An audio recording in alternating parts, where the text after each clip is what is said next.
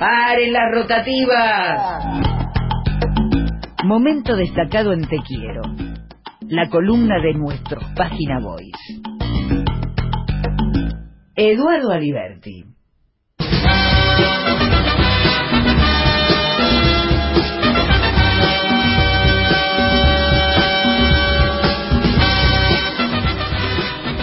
Y es el momento del gran Eduardo Liberti. El gran Eduardo Liberti en línea con una cortina genérica, con una cortina que es la que incluye a todos, porque hoy Eduardo no tenés privilegios, se lo decimos así. Hola, buen día. Sacaron, buen día, sacaron la balada del boludo justo que iba a hablar de Cristina Georgieva. Sí, y para vos... Ahí está, ahí entró. No es que nos olvidamos, no, no, no, era para ver si estabas atento. Ah, muy bien, está, está, ¿cómo andan? Bien, ¿y vos?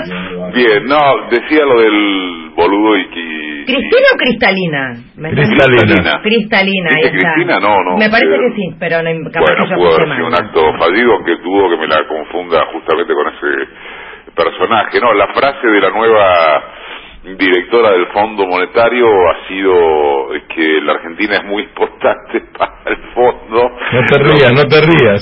No, a ver, sabemos que... Eso es porque no entendés búlgaro. ¿qué- ¿Qué vas a? No, bueno, está bien.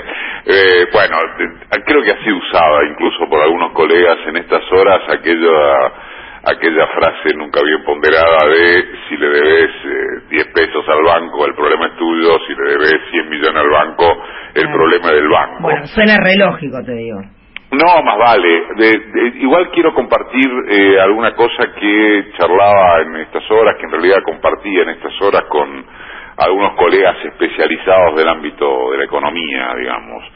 Porque, por supuesto que la noticia de estas horas es el no desembolso de los 5.400 millones de dólares del último tramo, prácticamente del último tramo del, del, del Fondo Monetario. Esto quiero aclarar, arrastra otros otros préstamos que también quedan a- hasta más ver del Banco Mundial y del Banco Interamericano de Desarrollo atados a la decisión del fondo, que no es otra que la decisión de la Casa Blanca, entendámonos.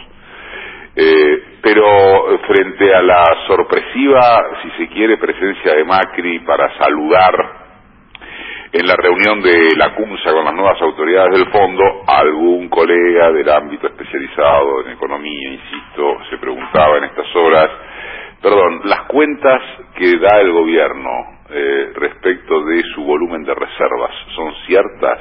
¿Dónde se ha visto que vaya un presidente a una reunión de una misión técnica?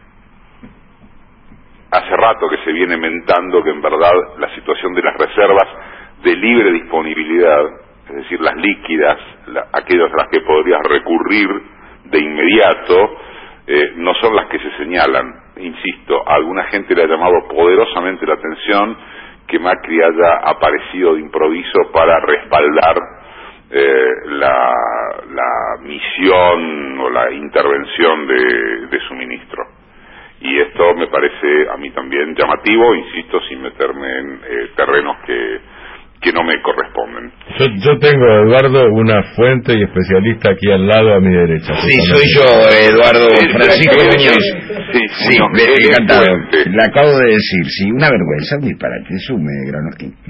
Eh, bueno, pero... Usted, Avanti. Bueno. Es eso, no, no, no, quería... Vergüenza, patético, eh, Eduardo. Hablar de esto es, no... ¿Hablar de qué? Se va poniendo... De la presencia de los últimos 10 minutos de Macri en la reunión entre la Cunza y Lipton. Una vergüenza. Lo patético de lo de Macri o que uno cite eso. No le tires abajo la editorial, el pobre tipo, la. Aclarámelo por la duda porque si no me voy a me voy a complejar. No hay una no hay un antecedente así, me han dicho algunos colegas, insisto, con los que he hablado. Eh, algunos revelan, eh, o mejor dicho, algunos insisten en que esto puede revelar algún grado de desesperación porque las cuentas no son las eh, las que dicen. Y yo creo que es el tema del día. En principio uno, quiero decir, no no tendría por qué preocuparse eh, pero eh, sobre qué base no tendría de qué preocuparse. ¿Qué más querés que no seguirle debiendo plata al fondo? Sin embargo, el gobierno está, mm, eh, si lo ves con los ojos del próximo gobierno, si lo ves con los ojos del actual, ¿a qué tanta preocupación porque no te desembolsen el último tramo? ¿Qué está pasando con esas cuentas respecto de cómo llegas al 10 de diciembre? quizás así se entienda mejor. ¿eh? Esto es lo que quería señalar. Y por otro lado, pero esto no tiene que ver con las últimas horas, sino eh, con los últimos días, eh, estuve haciendo ningún mérito personal ni cosa que se le parezca, un acumulado de todas las noticias que se han acumulado y, eh, eh, per- perdón la redundancia, insisto, eh, ponerle que desde la semana pasada, en el terreno judicial respecto del futuro judicial del macrismo. Eh, el gobierno tuvo que anular las concesiones de peajes, esto, bueno, lo hemos tratado- se ha tratado en este programa, el gobierno había permitido que varias empresas siguieran operando, Mm.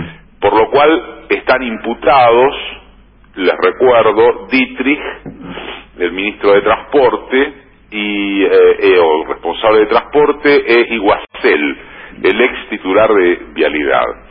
Se ha conocido también esta semana, y esta fue una avanzada de, revelación de nuestro colega el Rulo de la Torre, de página 12, las andanzas en el puerto de Buenos Aires para beneficiar al amigo del alma.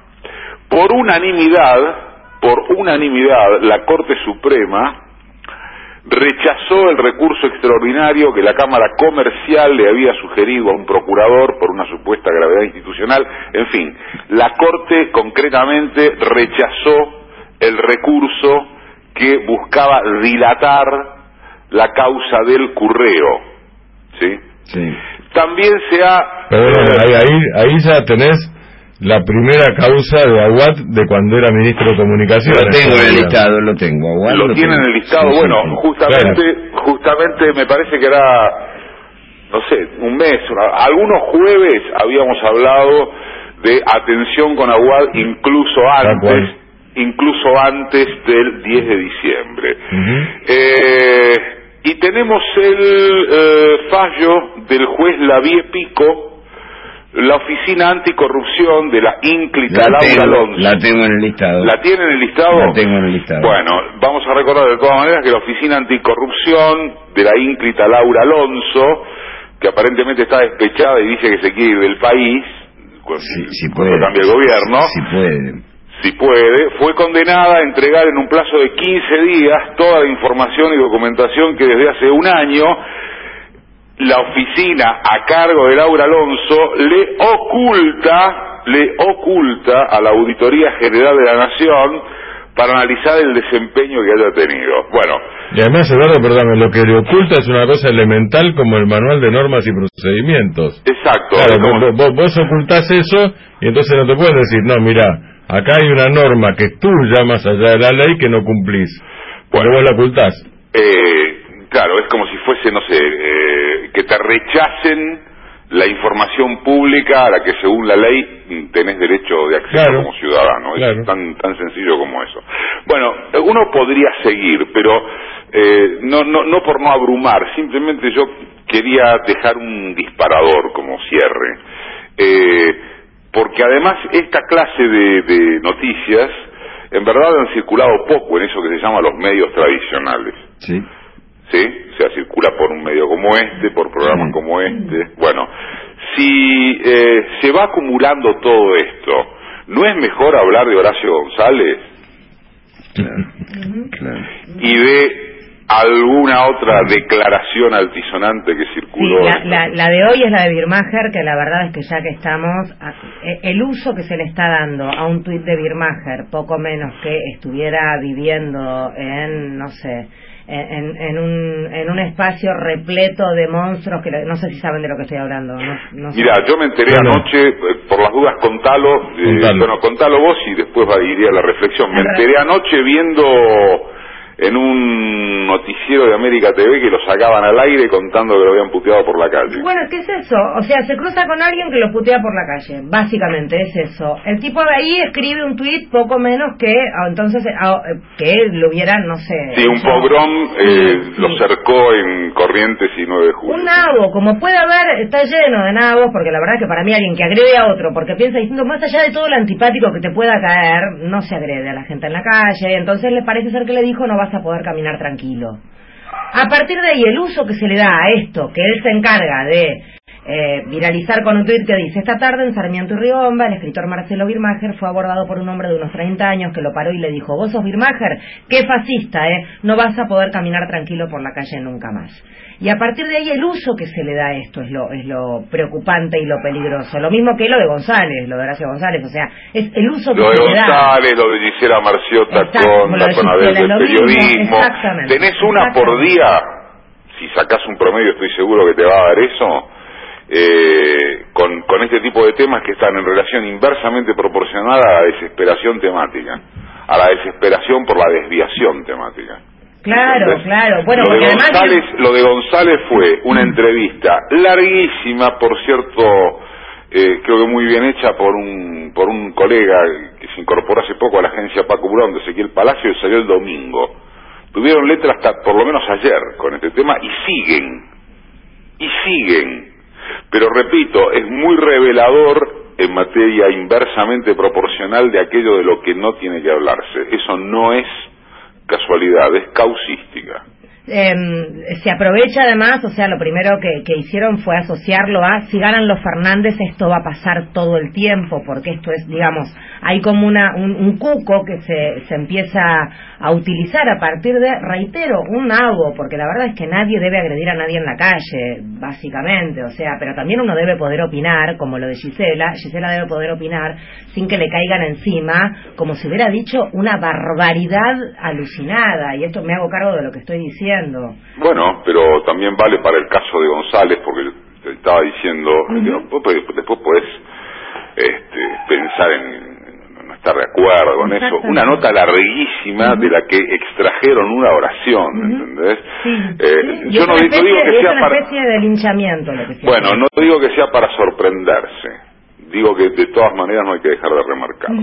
Eduardo, Giles nunca faltan. Eduardo, yo no quiero dejar de remarcar los que tienen peligro de sombra. Yo tengo un listado por índice alfabético, peligros de sombra. ¿Tenés escrito ya? Sí, lo lo vamos- llevando diariamente. Aguad, hoy, hoy peligro de sombra, Sí. por orden alfabético, son Aguad, Alonso, Dietrich e Iguacel. Esos son peligros de sombra. Tengo un, un poco de haces. ¿Qué es un peligro? Para, no entendí que es un peligro. Peligro de quedar pegados. Ah, no en ese sabía quería orden. Aguad. Alonso, Dietrich y Iguacel. Pero eh, te quiero poner un compromiso, Liberty. Eh, sí, ya sé que hay un asado el 12 de octubre. No, es cierto. Ese ya está. Ok. Te quiero hacer una pregunta. Es eh, otro compromiso. te Este quiero- llena de compromiso. Te quiero hacer una pregunta a ver tu opinión. Hay una etapa, en la etapa de la Nación de hoy trae una editorial de Carlitos Pañi. Ajá. Y dice Macri relanza la campaña y en paralelo negocia una ludocracia. Pero más allá de esta palabra, ludocracia, que tiene que ver directamente con la timba, Ajá. Mirá cómo redacta el tía. Escucha esta. Dice, Mauricio Macri iniciará este sábado desde las comodísimas barrancas de Belgrano la marcha por 30 ciudades. ¿Te gustó la, la adjetivación? Mauricio Macri iniciará este sábado desde las comodísimas barrancas de Eh, Belgrano. Digo no me por lo de la parece- no me- reposera. No, no me parece una figura de prosa elevada. Ah, no. No. Pero, Para, ¿puedo decir algo? Sí, acá, sí, acá sí. desordenando un poco el tablero. Para mí es un palo para Macri ese. Y no te quepa ninguna duda. Totalmente. Pero no te quepa ninguna duda. Claro. Eh, ma- eh, a ver, Arranca- Tiene que ver con el domador de reposeras. No, Sí, no- no arranca, de reposeras. donde está cómodo. ¿Eh? Arranca donde está cómodo. palo para Macri, sí.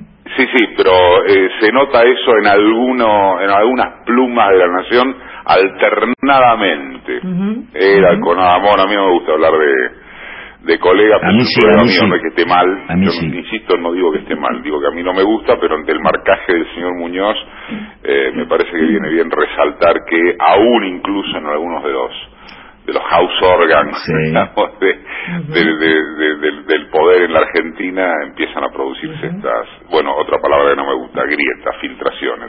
Y termina diciendo Carlitos Pañi, Macri convoca a participar para ganar, para facilitar la hazaña.